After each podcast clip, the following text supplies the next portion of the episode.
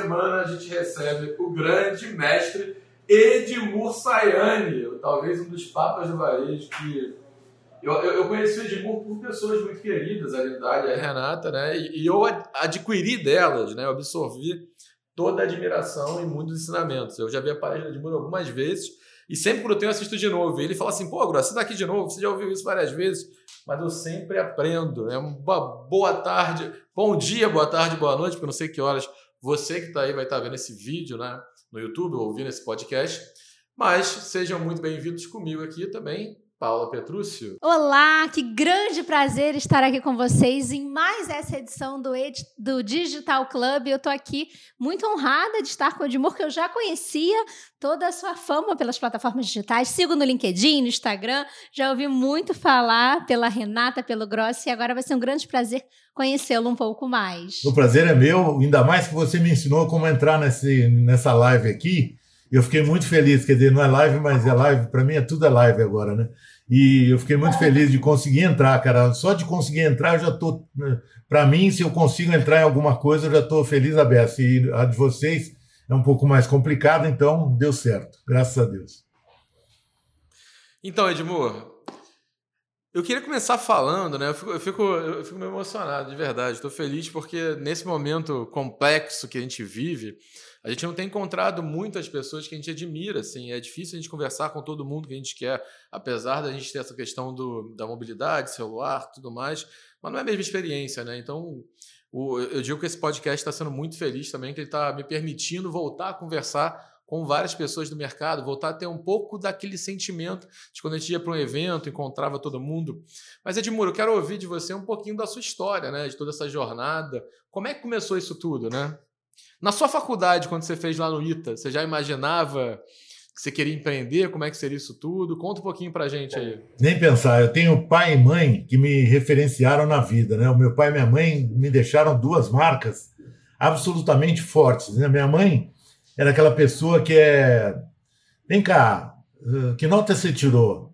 Como é que você está indo? Então, minha mãe e meu pai têm duas características comuns, né? Eles são gente. Só que meu pai é gente porque ele me fazia cuidar de, de relacionamento. E minha mãe é gente porque ela tinha um prefixo, né? Exigente. Então eu, a minha vida inteira, eu naveguei com esses dois parâmetros, né? Minha mãe e meu pai, um de cada lado, me levando para lá e para cá. E me deixando num centro de equilíbrio que me fez percorrer uma vida meio esquisita, né? Porque eu sou de Ribeirão Preto, morava em Ribeirão Preto, uma terra lá no interior de São Paulo, e de repente uh, veio essa, esse vislumbre aí de estudar no ITA. Eu não tinha vocação nenhuma para engenharia, mas eu não tinha vocação nenhuma para nada. Eu, quando me perguntava o que, que eu queria ser, eu falava, sei lá.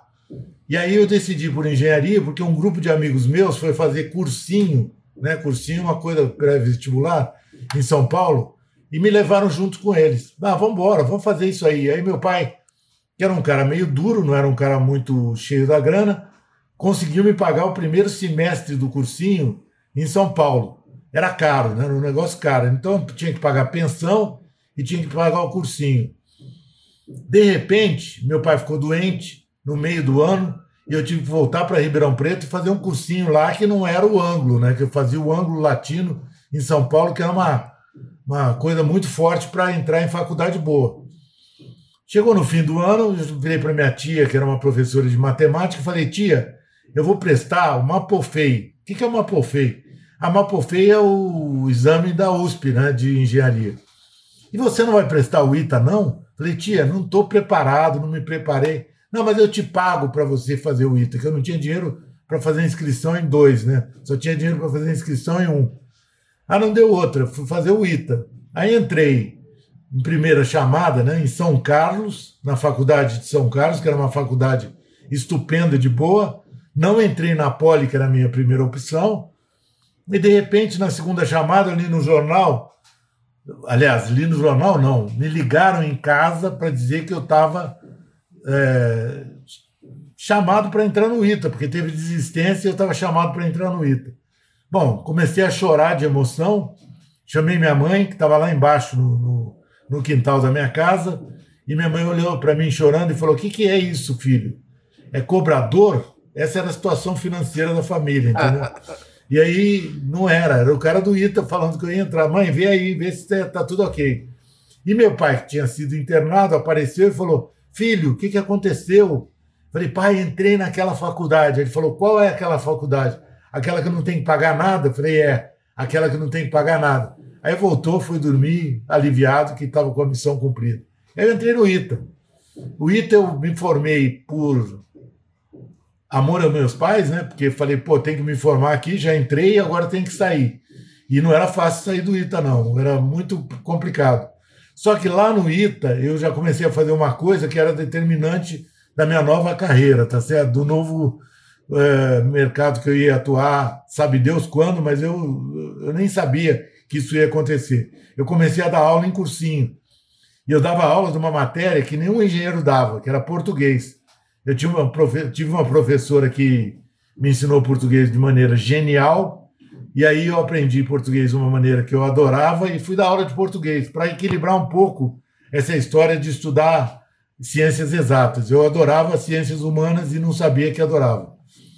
Aí não deu outra, eu fui fazendo minha carreira, fui para é, engenharia primeiro, né, no CTA, fiz foguete, né, que eu falo que foguete me ensinou uma coisa muito importante, que sem fogo no rabo ninguém evolui, tá certo? Sem fogo no rabo ninguém evolui. Foi o primeiro aprendizado que eu tive, um aprendizado não muito culto, né? E meio chulo, mas paciência. E depois eu fui fazendo uma carreira de engenharia curta, né? Que eu fui para Johnson Johnson, e na Johnson Johnson eu tive a oportunidade de ir para marketing, que era uma coisa que eu almejava muito. Me levaram para marketing em São Paulo. E aí fui indo, indo, indo, até chegar a gerente geral de empresa, que era um, objetivo meu. Eu falei, pô, tenho que chegar a ser gerente geral de empresa. E lá pelos 36 anos eu era gerente geral de empresa, que hoje é o chamado CEO, né, que é uma coisa bacana, mas na época eu chamava gerente geral, até o momento que eu percebi que as empresas não. Eu não me conectava com as empresas, porque tinha muito jogo político. Quanto mais você evolui a empresa, mais você tem que fazer jogo político. Eu não era um cara político assim, de me submeter a valores que eu não concordava eu não conseguia me submeter a valores que eu não concordava. Então eu ia mudando de empresa. Chegou um momento que eu mudei de empresa, chegou outro momento que eu mudei de empresa. E numa época que ninguém mudava de empresa, na, na época né, ninguém mudava de empresa, eu mudei dez vezes de empresa. Dez vezes. Não foi uma, nem duas, nem três.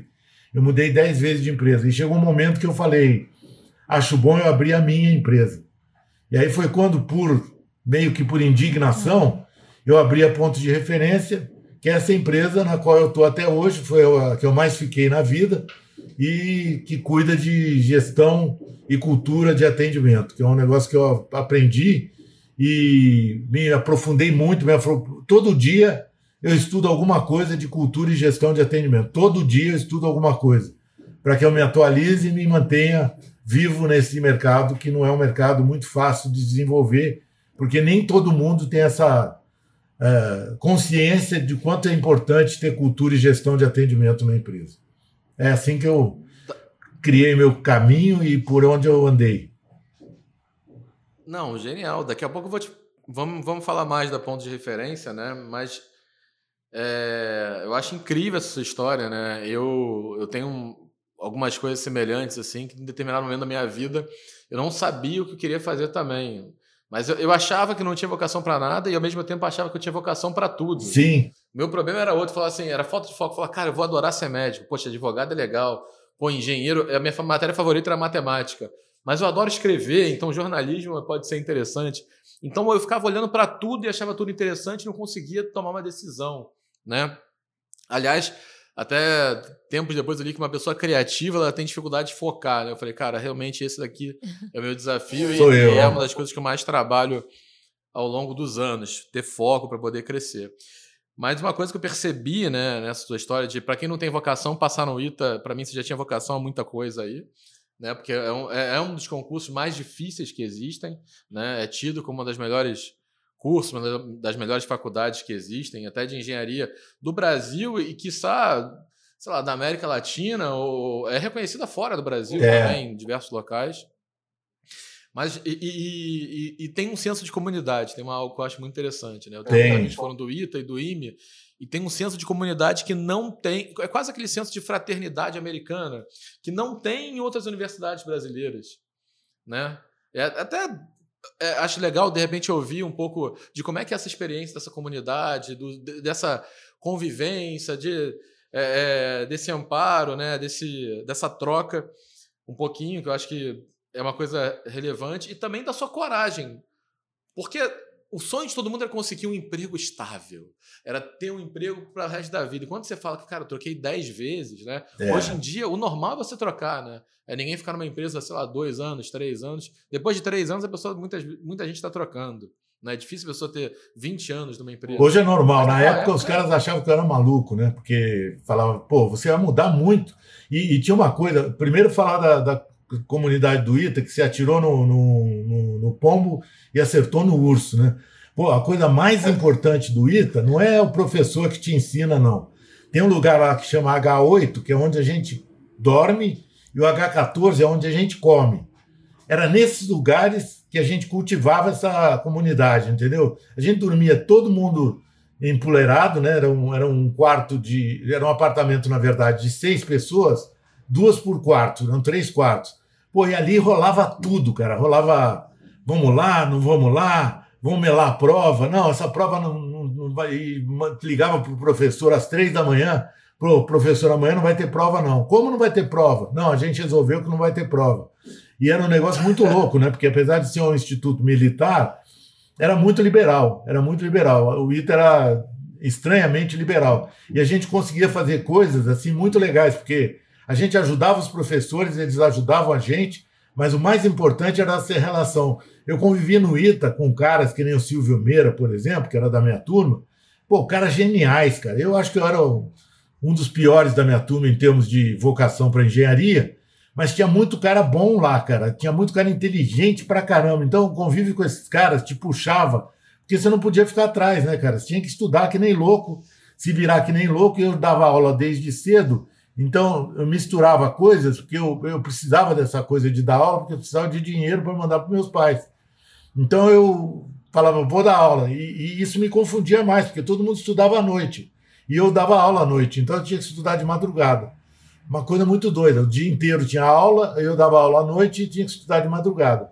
Mas foi. Aí eu aprendi que nada, nada, nada era, ficou difícil para mim. Tudo era possível, porque eu fui conquistando as coisas. Quando eu me formei no ITA, eu falei, bom, agora daqui para frente vamos lá exercer isso aí. E essa história de mudança era muito assim, cara. Eu acordava de manhã, tô feliz, não tô feliz. Aí tentava mudar dentro de onde eu tava, entendeu? Tentava mudar o lugar. Não, meu chefe não estava legal, ia lá batia papo com ele, sempre bati papo com o chefe. Nunca saí sem testar todas as possibilidades. Mas chegava um momento que eu falava, não. E eu, eu sustentava, eu tinha três filhos, sustentava meu pai e minha mãe, ajudava minhas irmãs, então eu ajudava muita gente, minha avó ajudava a sustentar. Então eu tinha um compromisso com o dinheiro muito importante por conta desses, desses parentes meus que eu tinha que ajudar. E a minha família próxima, que eram meus filhos e minha ex-mulher, que na época ela não, não, não trabalhava, eu batalhava por tudo. Eu trabalhava de vez em quando, de vez em quando ela cuidava dos filhos, já era um compromisso que ela queria ter. E aí a, a, cada mudança que eu fazia, a primeira foi do CTA, que eu fiz foguete lá, e ia para fui para Kodak, né? Kodak era uma. São José era é, muita empresa boa. Quando eu fui para Kodak, era uma fuga, não era um emprego que eu decidi. Eu falei, tem que sair do CTA porque tinha inflação e o salário do CTA não, não evoluía conforme a inflação. Então, de dois anos para frente, eu fiquei pobre. O salário, quando entrei, era razoável no fim de dois anos eu não conseguia me sustentar. E fui para a Kodak. Fiquei seis meses na Kodak, porque eu achava muito escuro, que você tinha que revelar papel lá. E revelar papel era na escuridão, né? Tinha a história de fazer papel. Aí fui para Johnson Johnson, que foi a grande, uh, talvez a, uma das grandes empresas nas quais eu trabalhei. Na Johnson, eu fui mudando de emprego, fui me realizando, fiz pós-graduação na GV lá, que era um MBA na época, né? O, o da GV era curso em especialização e administração para graduados. Era, era um MBA muito mais forte que o MBA hoje, era puxado para caramba. E aí fui embora. Mas essas decisões de mudança era tudo assim. Acordei de manhã, como é que eu tô?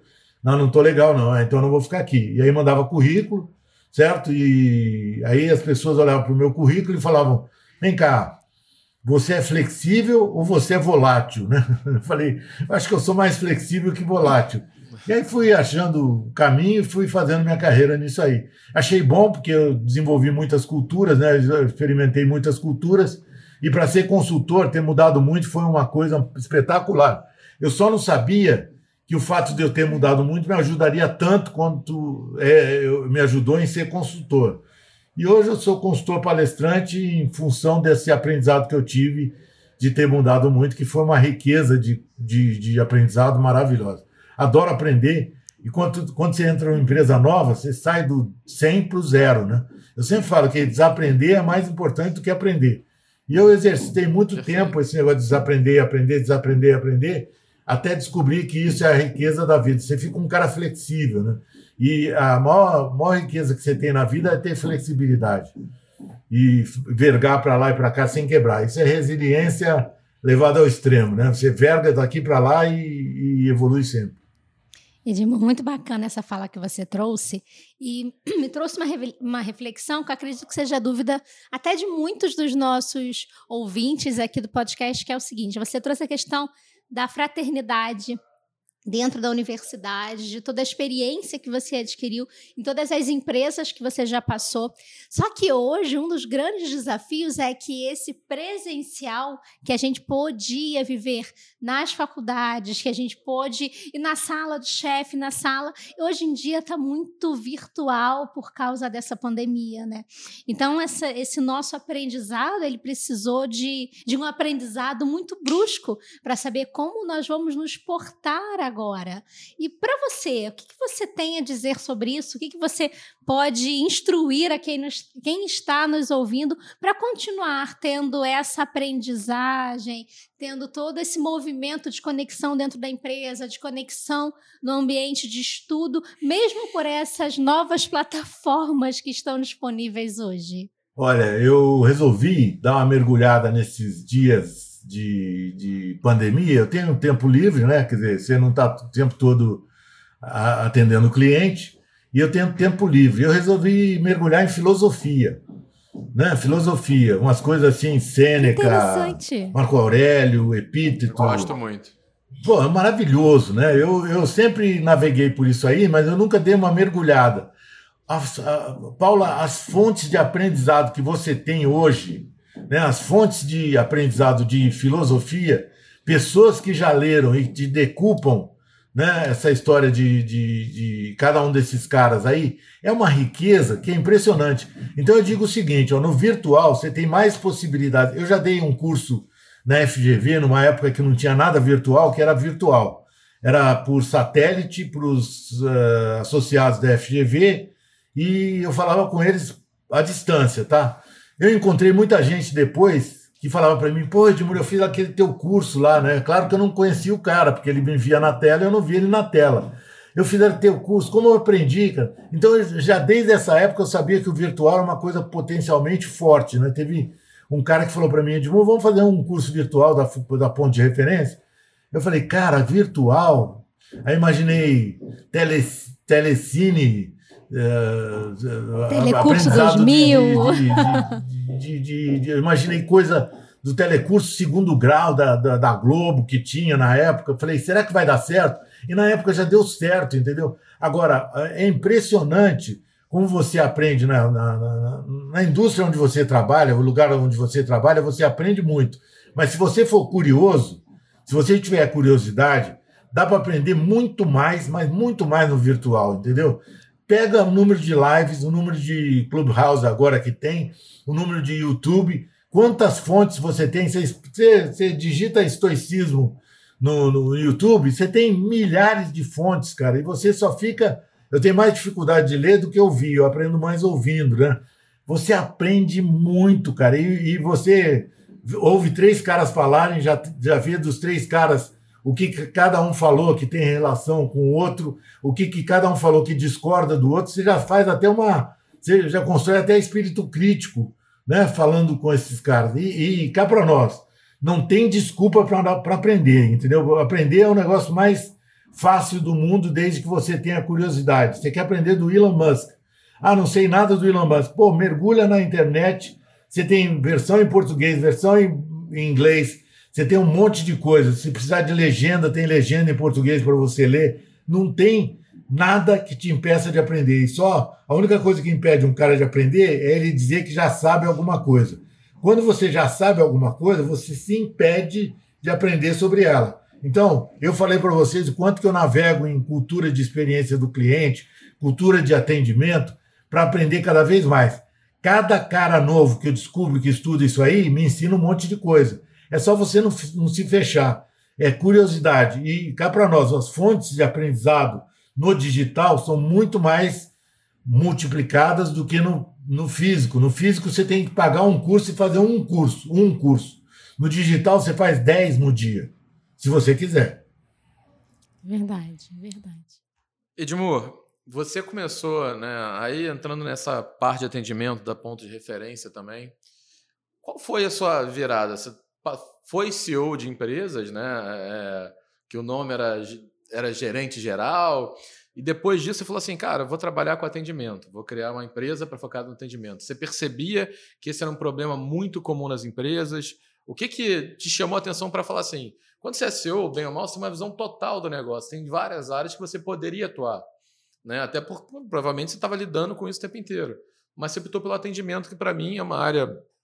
É, é, eu costumo falar, né? Alguém me falou isso uma vez na vida, eu repito, né? Eu falo assim, costumo falar, mas alguém falou antes de mim, com certeza, que a pessoa mais importante da sua empresa, depois do dono, é o cara que atende o telefone.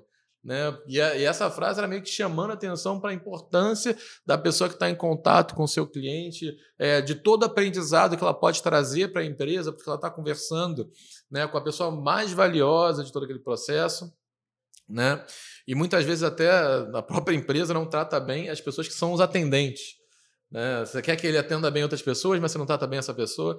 Mas depois a gente fala disso. Mas fala o que, que, te, que, que te deu para focar no atendimento, né? Eu sei que seu pai tem, deve ter uma influência nisso, que você estava falando desse lado humano dele, né? Sim, meu pai foi o primeiro cara que me ensinou o quanto é importante ouvir quem trabalha com você, né? Porque ele era dono de uma fábrica de sapatos e ele ouvia todo mundo que trabalhava lá. Vem cá, como posso melhorar isso aqui? Ele andava com um caderno de melhoria e ele ouvia todo mundo. Então ele foi o embrião dessa história minha. Aí eu trabalhei em empresas de varejo, Mesbla, Nacional, Banco Nacional e tal, que foram empresas é, que me ensinaram quanto que eu vi o cara da ponta. Eu falo isso que você disse aí o tempo todo, tá, Grossa? Eu falo assim: qual é a pessoa mais importante para qualquer marca? É o que está perto do cliente. E normalmente, você já citou esse fato aí que é uh, consonante com o que eu falo, que é esse cara é maltratado. Ele é muito humilde perto dos caras da matriz, entendeu? Então, o que, que eu criei? Eu criei um negócio né, na ponte de referência, que fala desde o dono até o atendente, que une o dono ao atendente, que amalgama o dono com o atendente, entendeu? Que é a única maneira de você fazer atendimento bom. Se o dono for um cara crente, ingente, né? Ele fala que ele tem que ter IGP. IGP é interesse genuíno em pessoas, tá certo? IGP é a sigla é. de interesse genuíno em pessoas. Ele vai cuidar das pessoas até chegar no atendente que não é um negócio muito comum. Aliás, é um negócio muito raro você encontrar uma empresa que vá do dono até o atendente conversando e preparando o atendimento. Infelizmente, as empresas que eu trabalhei padeciam disso. Então eu falei, pô, uma grande oportunidade. Eu fui falando com as pessoas, eu pivotei, tá? Vamos falar aqui, aqui modernamente, né? Eu pivotei, porque a, a de referência nasceu como uh, inovação era inovação, que eu trabalhei muito com inovação nas empresas que eu trabalhei, mas eu trabalhei também muito com construção de cultura. Toda empresa que eu entrava, como era nova para mim, eu falava, eu tenho que construir uma cultura aqui dentro dessa empresa. A maioria delas não tinha uma cultura determinada e era mais fácil construir cultura de atendimento do que cultura inteira da empresa. Então eu entrava nas empresas e já construía essa cultura de atendimento de mim, que era o CEO, passando por todo mundo da gerência média, que é muito importante para construir atendimento bom, até chegar lá na ponta. Então foi aí que eu peguei gosto pela coisa. Aí eu percebi o seguinte, cara, ninguém faz isso. Não tem nenhuma empresa que eu conheça que se dispõe a fazer isso. Então eu falei, pô, por questão de raridade, eu vou, vou me dedicar a fazer isso aqui e vou tentar fazer com que isso funcione da melhor maneira possível. E, de, e depois, uma coisa que eu também fiz foi conseguir repassar isso para os consultores que trabalham comigo. Né? Então, tem os consultores que trabalham na ponte de referência, que eles fazem a mesma coisa que eu faço no, no mercado onde eles atuam. E conseguir criar isso aí e multiplicar por pessoas. É, a gente virou, na verdade, uma boutique, né? não é uma empresa enorme. Eu nunca quis ser uma empresa enorme, mas os consultores que trabalham comigo até hoje têm a, a habilidade de fazer essa cultura chegar lá na ponta. E basicamente o que você tem que fazer é ouvir esse cara da ponta. Quando você ouve esse cara da ponta, você ouve mil clientes de cada vez, porque ele tem o contato com o cliente, então ele aprende o que o cliente quer. Se ele é bom, se ele é bom, ele te transpõe milhares de clientes que falaram com ele que ele sabe do que o cliente gosta e como o cliente quer ser tratado. E aí é só implementar essa cultura na empresa. E fica muito rápido mudar a empresa, porque todo dia você ouve alguém, todo dia esse cara te fala uma coisa, você muda uma coisa por dia, no final do ano você muda 365 coisas. É só se dispor a ouvir esse cara com, com, com ouvido ativo. Né? Não pode ser uma coisa. Aí, aí, tudo bem? Não, não é isso. A pergunta normalmente é o seguinte: o que está bom na empresa e o que, que não está bom na empresa? Você tem que me dizer o que não está bom na empresa. Cada um cara, cada um cara desses aí que você conversa, que é humilde, mas sabe muito sobre o cliente, te fala essas coisas com a maior propriedade. É só conversar com eles com o coração. Muito legal. E quando a gente fala de atendimento, Edmuro, um grande desafio que a gente tem percebido. Paula, fala, fala um pouquinho trabalha... mais alto, só por favor, para eu poder te ouvir melhor. Claro, claro. Deixa eu ver se você vai me ouvir melhor agora. Tá me ouvindo melhor? Melhorou.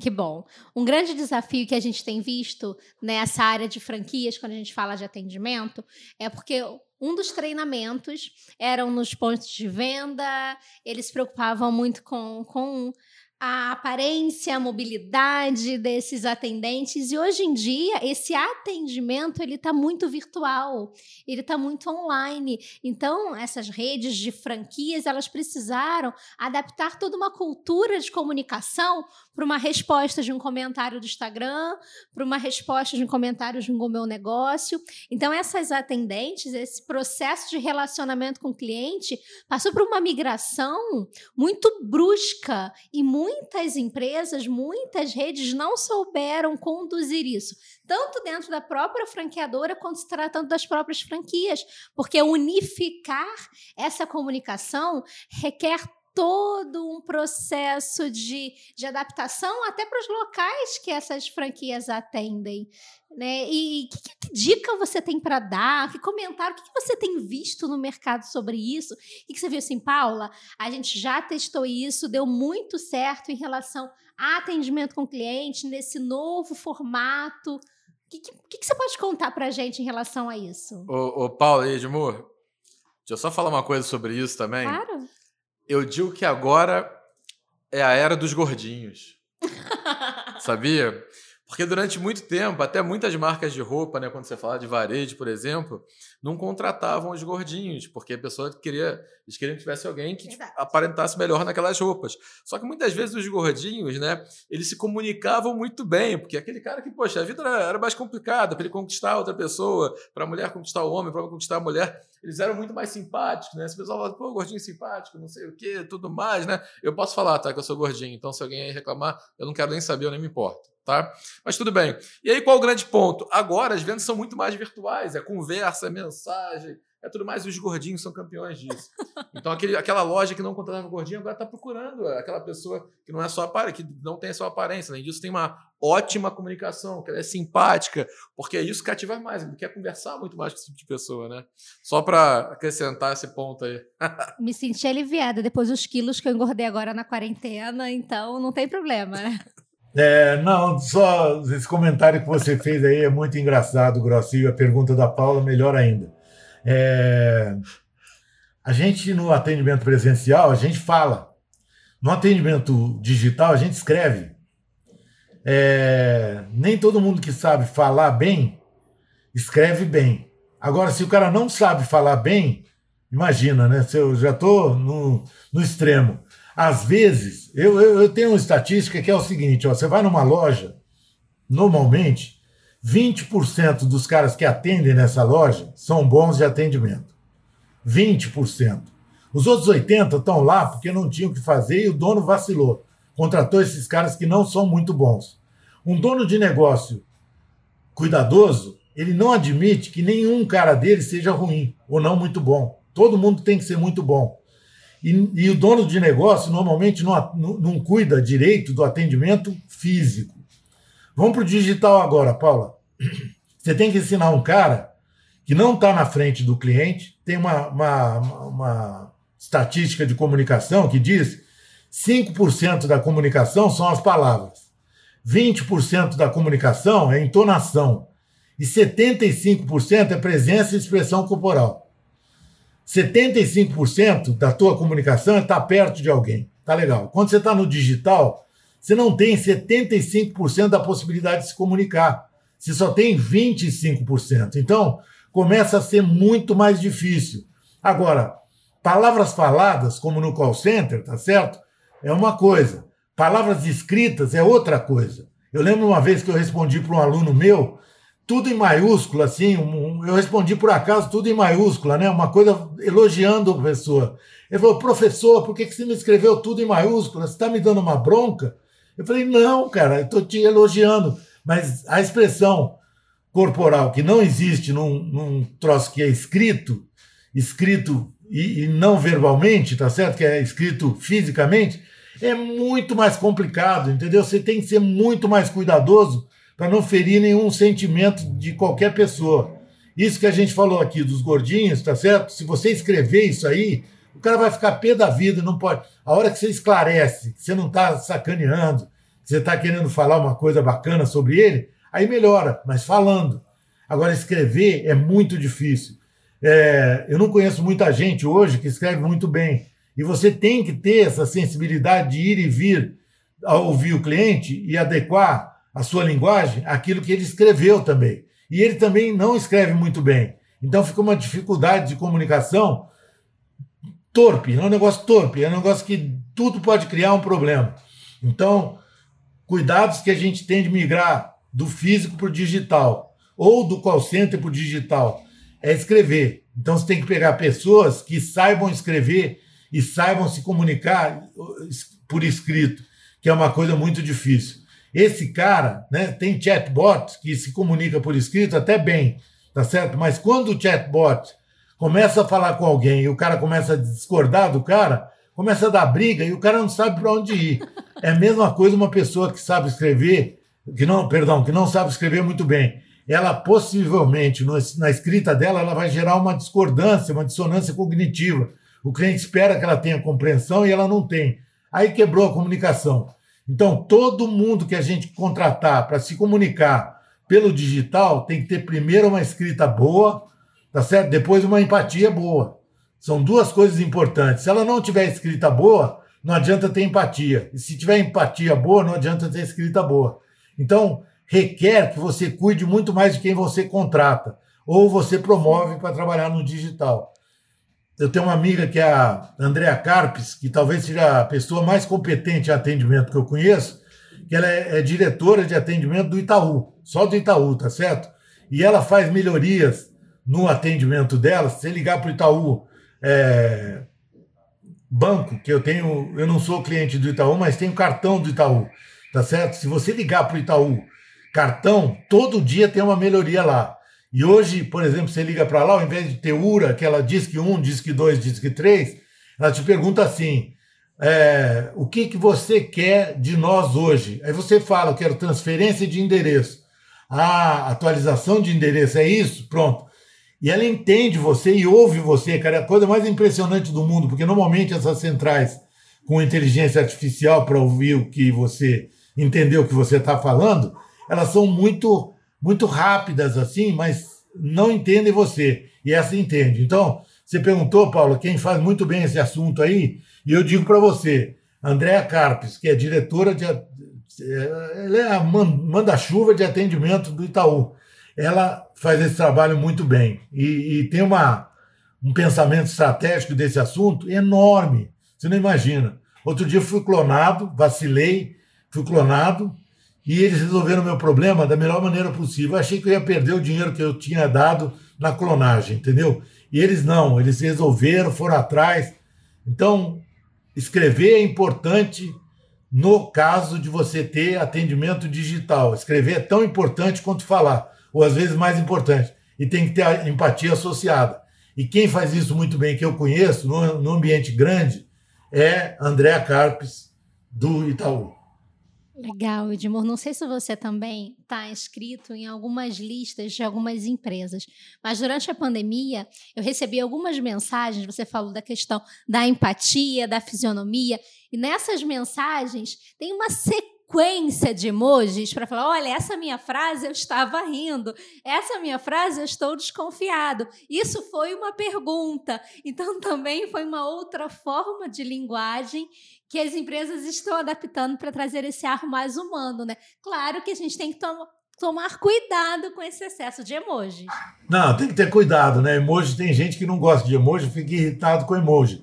Mas o, o importante de qualquer atendimento, e, e, isso é uma coisa que é, eu aprendi na minha vida, você tem que. A, a, um cara que atende bem é um ladrão de alma ele vai roubando a alma do outro, entendeu? ele vai entendendo o outro e como o outro gosta de se comunicar. Eu conheço gente que em call center, né, na ligação telefônica, consegue se sincronizar com o cliente em 30 segundos, um minuto. Ele já sabe qual é o tom de voz do cliente, sabe do que ele gosta. Isso é muito importante. E isso é berço. Se eu não tivesse meu pai me ensinado tanto quanto é importante se relacionar com gente, eu seria minha mãe. Minha mãe só quer saber de resultado. Minha mãe só queria saber de resultado. De, eh, eu falo que meu pai é IGP, interesse genuíno em pessoas, e minha mãe EPD, elogio por dia. Ela queria saber quantos elogios eu tinha recebido. Agora, quem é bom de gente, quem é bom de gente, descobre se emoji é simpático ou não, entendeu? Ele descobre, ele tem essa, essa dádiva de Deus aí. E é como ele foi criado que vai determinar isso aí. Se ele foi criado por um pai e uma mãe que não se preocuparam em cuidar de gente, acabou. Esse cara não pode trabalhar em atendimento. A Nordstrom, que é uma cadeia de lojas americanas, que é campeã em atendimento, uma vez eu estava num, numa reunião com um diretor de RH da Nordstrom e um cara lá perguntou: vem cá, como é que vocês conseguem atender tão bem assim? Qual é o processo de treinamento de vocês? Aí ele balançou a cabeça e falou: não, não é o nosso processo de treinamento. Quem treina o nosso pessoal são os pais deles em casa. A gente só acha quem foi bem treinado e contrata. Então, pai da, de, da gente em casa é que forma a gente para atendimento. Ninguém com treinamento consegue tratar melhor as pessoas. Isso é berço. E nós não podemos esquecer isso aí. É muito legal você falar isso, porque eu tenho uma filha de quatro anos. E de vez em quando eu brinco com ela de, de, lembrar, de descobrir a cor do olho das pessoas. Porque uma coisa que falta muito hoje em dia é você falar com as pessoas olhando nos olhos, né? Então eu brinco com a minha filha, filha, vamos descobrir hoje, presta atenção na qual é a cor do olho da sua amiga, para ela ter esse hábito de olhar nos olhos, de aprender a se comunicar com as pessoas. Você falou que trouxe, que vem de berço, eu lembrei imediatamente dessa brincadeira que a gente faz exatamente para trazer essa construção humana. E é, eu tenho sete netos, né? Eu estou numa fase já de, de avô, e cada neto meu tem uma característica sobre esse assunto do qual você falou, que é olhar no olho. Tá? Cada um é de um jeito, entendeu? Como a família é muito olho no olho e muito boa de. Quando tem um neto assim que é mais de, de, um pouco diferente, a gente estranha e começa a falar com ele: olha no olho, olha no olho, olha no olho. E eu tenho o meu neto mais velho, que é o Heitor, que quando ele é, era pequenininho assim, eu comprava pipoca para ele contra a vontade da mãe, mas pipoca doce.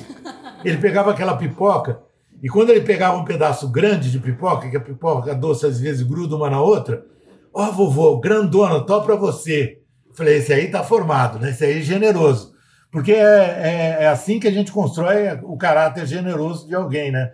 Dando toque e tal. Porque ele nasce do jeito que ele nasce. Mas você molda isso aí de uma maneira muito importante. E você não pode, na minha cabeça, você não pode deixar uma pessoa não respeitar a outra. E quanto mais humilde a pessoa é, mais eu quero que ela respeite. aí um dia ela vai poder ser boa líder de atendimento. Se ela respeitar pessoas que são na cadeia de, de hierárquica mais humildes do que ela. E, aliás, empresas modernas não têm mais esse tipo de cadeia piramidal, né? Elas são uma nuvem, assim, onde todo mundo está ali no meio da nuvem, podendo dar opinião sobre o que a empresa precisa fazer para melhorar. Edmur, brilhante é, é, e ótimos exemplos, né? Eu já peguei até essa dica da Paula aí para trabalhar com o Arthur, também meu filho. Vou fazer isso sim. Mas eu queria te fazer uma pergunta em cima de tudo que você está falando, né? Você está falando de todo esse ensinamento que vem da família, todo esse peso que vem da cultura da pessoa, da educação da pessoa, né? E, e, e aí até uma coisa que eu gosto de falar, que eu falo que educação não é só colégio, né? Educação é mais importante que até do que o colégio, muitas vezes é pai e mãe, tá? É, as pessoas querem terceirizar a educação toda para o colégio, falando assim, um bom colégio está resolvido. Mas se não tiver um pai, uma mãe, é, é, ou uma figura paterna, uma figura materna presente para conduzir, para ajudar nessa educação, a vida dessa pessoa é muito mais difícil. Mas quando chega nesse ambiente de empresa, né, para construir um bom time de atendimento, para virar referência, para para buscar uma excelência, você acha que é mais importante investir em treinamento, em capacitação das pessoas, ou em contratação, em contratar melhor? Ou até qual ponto, qual nível dos dois? Ou um vive sem o outro, ou um não vive sem o outro? Como é que funciona isso? É, esse é outro tema que eu falo pra caramba na minha vida, né? Que é, eu sempre pergunto para os caras, o que, que você acha mais importante? Essa pergunta que você fez mesmo é contratação.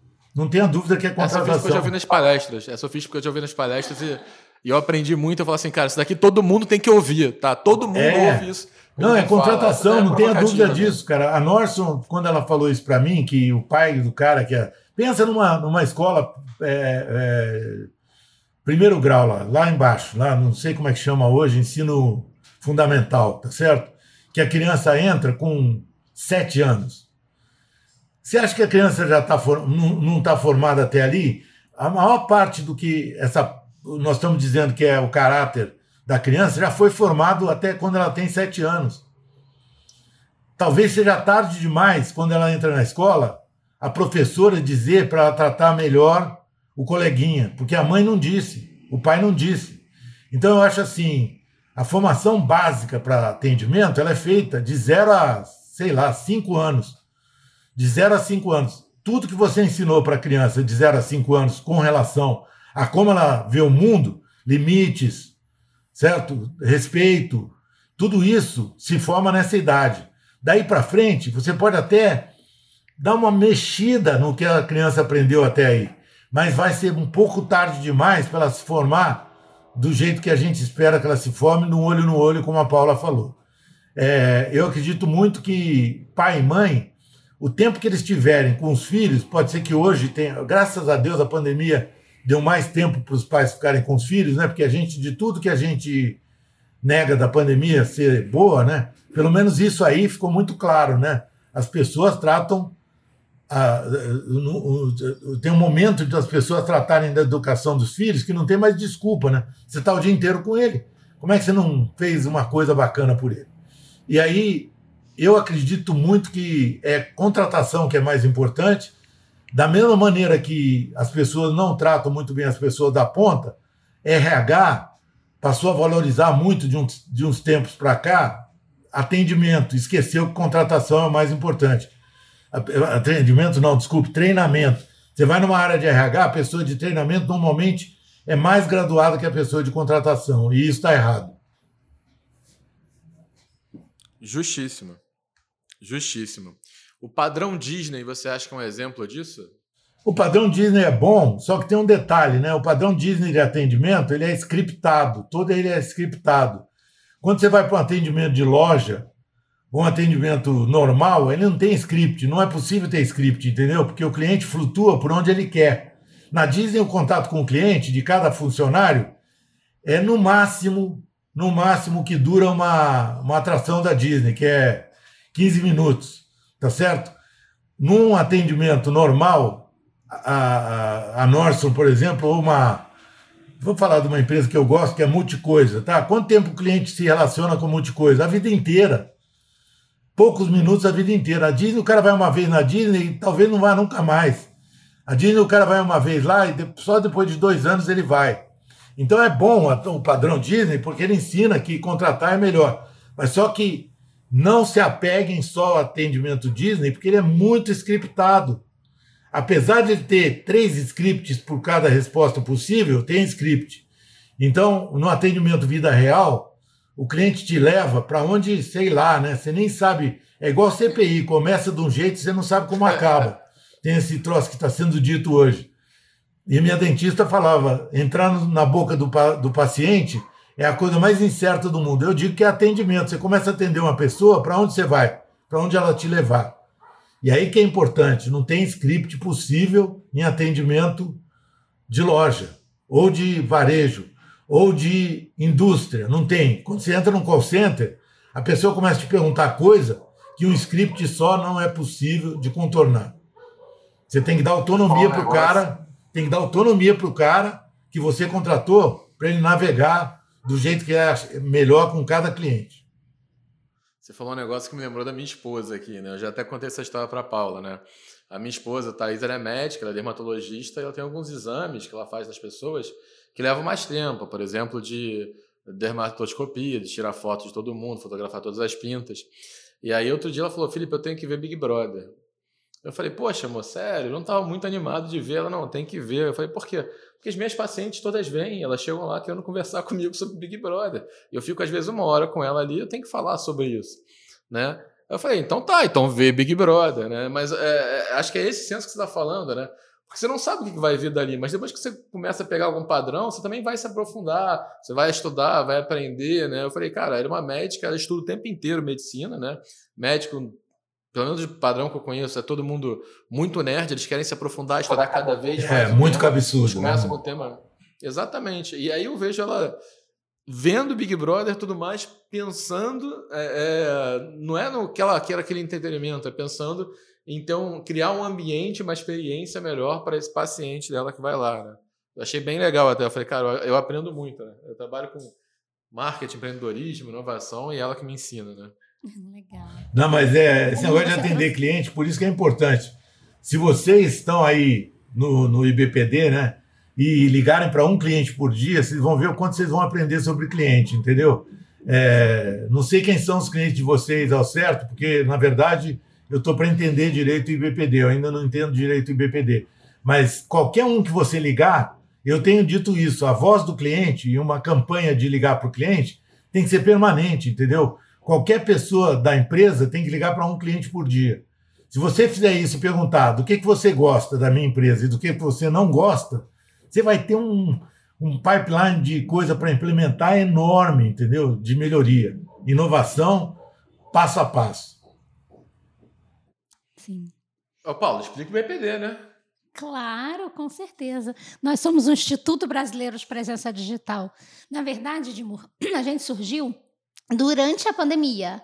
Porque a gente percebeu a necessidade de muitos negócios, de muitos empresários, de muitos empreendedores a inovarem suas estratégias diante desse novo cenário digital que nós caímos de paraquedas.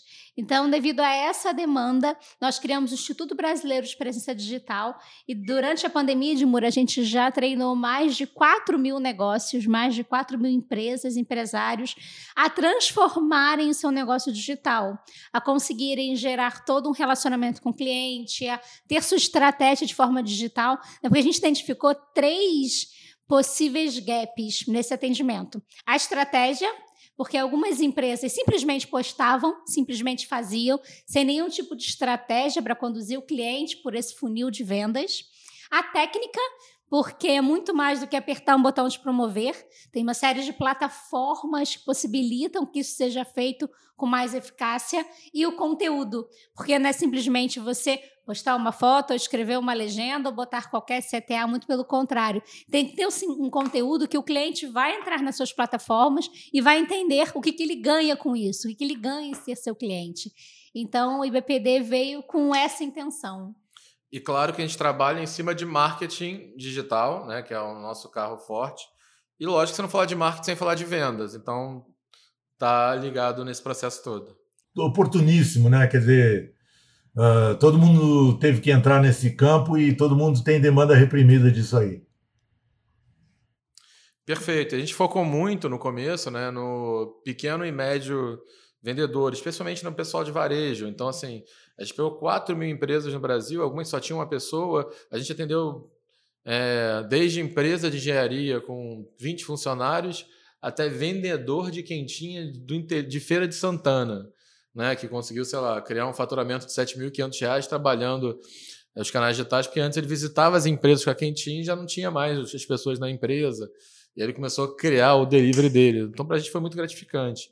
Acabou que nessa demanda a gente começou a atender o varejo também de uma forma geral. Então, hoje está atendendo, por exemplo, o pessoal do Grupo Alento, que é Billy Degril, Vizinhando, na Sushi também, ajudando nessa estratégia, nessa construção do marketing digital deles, trabalhando é, essa unificação da franqueadora e da franquia.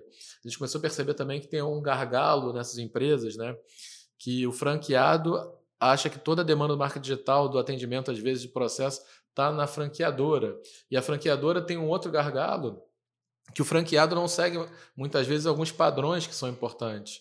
Né? Então, às vezes, fica muito é, é, perdido e parece que eles não estão juntos, parece que eles são um adversário do outro. Né? Tem uma briga ali. Então, a gente entra também um pouco dessa cultura de marketing digital para todo mundo, até para fazer com que o marketing possa exercer a função dele. A gente percebeu que o marketing dessas empresas de varejo estava virando, na verdade, um grande saque, um serviço de atendimento ao cliente, e aí ele não conseguia focar nas estratégias de marketing porque tinha que atender. Só fazia defesa, só fazia defesa e não fazia ataque, né? E uma Perfeito. coisa que acontece muito em franquia também, que vocês vão se deparar com isso, é conflito de preço, né? Às vezes o franqueado pode vender e às vezes o franqueador tem um site lá da, da, da franquia dele e o preço é diferente. Ou então ele vende para outras. Não é o caso do, do, do, de quando você não vai direto ao consumidor, né? Mas tem, tem marca que vai direto ao consumidor e tem conflito de preço. Aí dá uma confusão terrível, né? Porque o cara fala, pô, estou tentando vender aqui.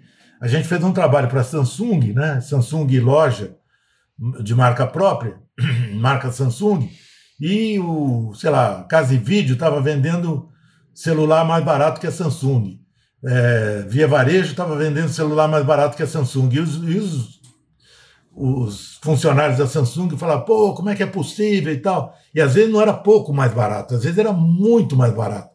E aí você não consegue contornar objeção desse tipo.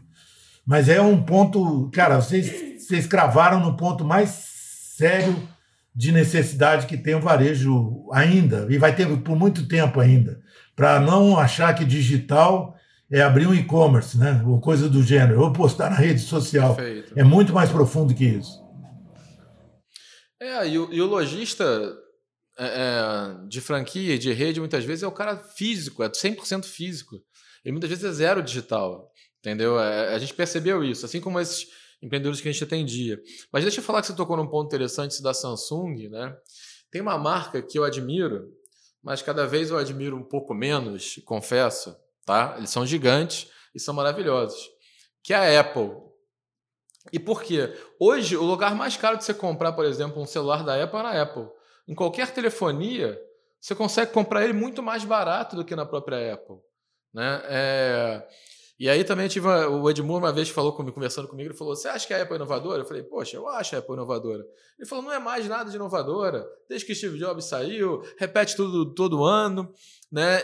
E hoje eu já virei a chave e concordo com você, Edmur. Já não tem mais nada de inovador na Apple, não surge nada novo, entendeu? É só uma melhoria incremental e que é muito pouca e que sempre está atrás é, dos seus concorrentes. Ainda é uma empresa de design muito bonita, né? Mas, cara, em matéria de tecnologia, está sempre atrás do Samsung, do, de outras das chinesas agora, da Huawei e tudo mais, né?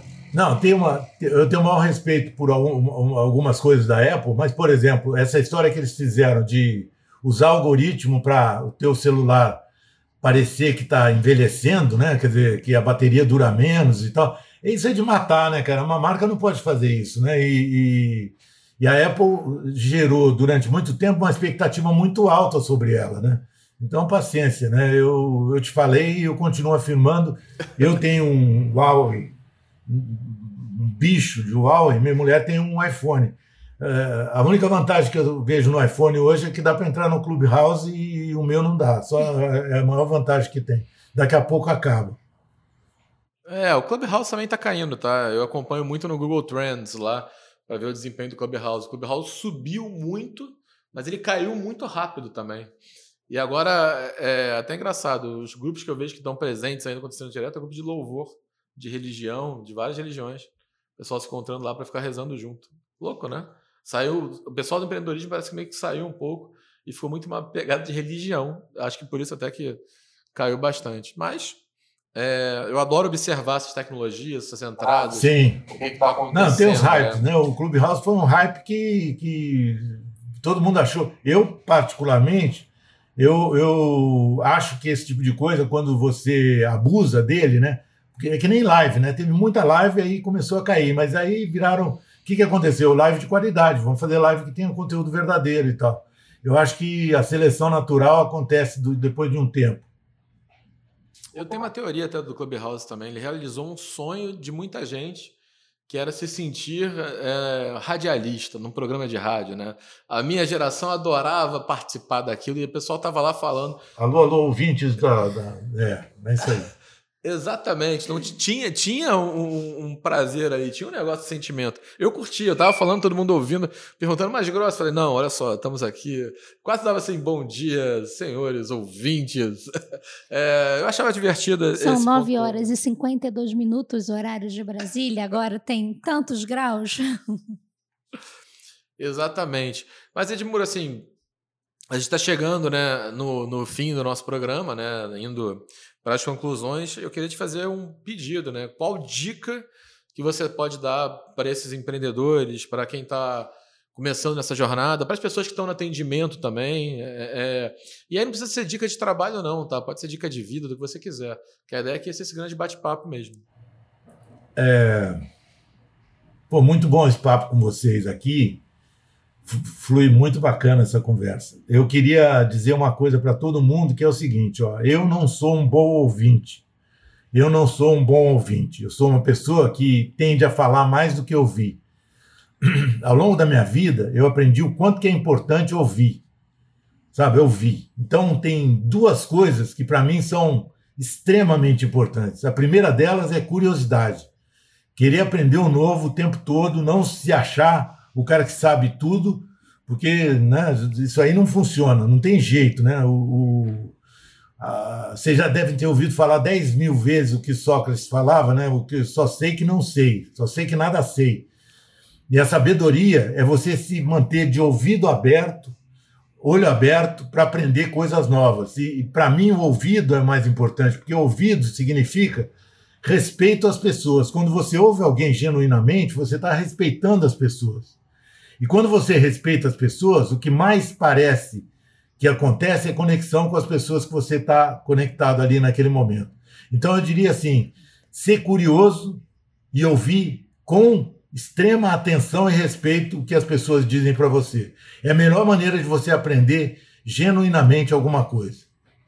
Essa é a minha mensagem de quem aprendeu muito depois que aprendeu a ouvir direito.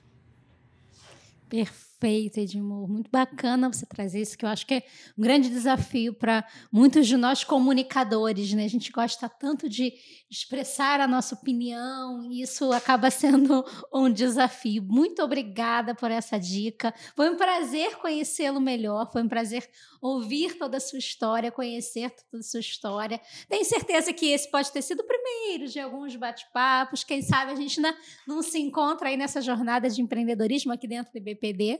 Grossi, algum ponto? Obrigado, é isso. Acho que é a palavra mais genuína que eu posso dizer. Feito, então. Então, me encontre aí nas redes sociais e onde eu estiver. Pode ser que eu esteja no Clubhouse também, fazendo uma oração para alguém. Mas. Faz é... o jabá, faz o jabá das redes. Qual é a rede? Como é que a gente encontra lá? Não, é ponto é de tá referência. Ed Sayane. Ed Sayane são os meus links na, na, na, na no Instagram, YouTube, Ed Sayane.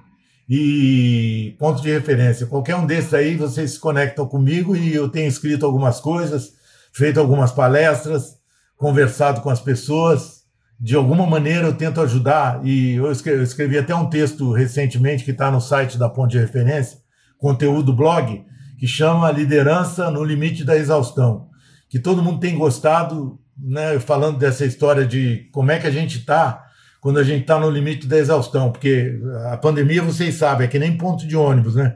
Quando você está no ponto de ônibus e o ônibus está demorando a chegar, é porque ele está mais próximo de chegar. E a pandemia é assim, a gente vai ficando mais intolerante a ela, mas quanto mais intolerante a gente está, mais próximo ela está do fim. Vai acabar daqui a pouco, mas tem que ter muita paciência até acabar.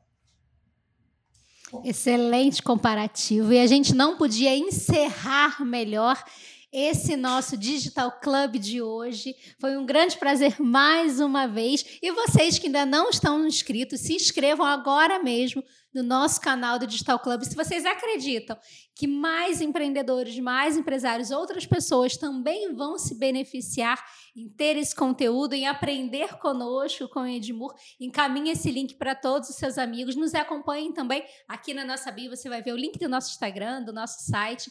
É sempre um prazer contribuir com você daqui tá em busca de desenvolvimento. Digital Club Out. Mas tem que terminar com sua frase também. Então vai para cima e vai conquistar resultado.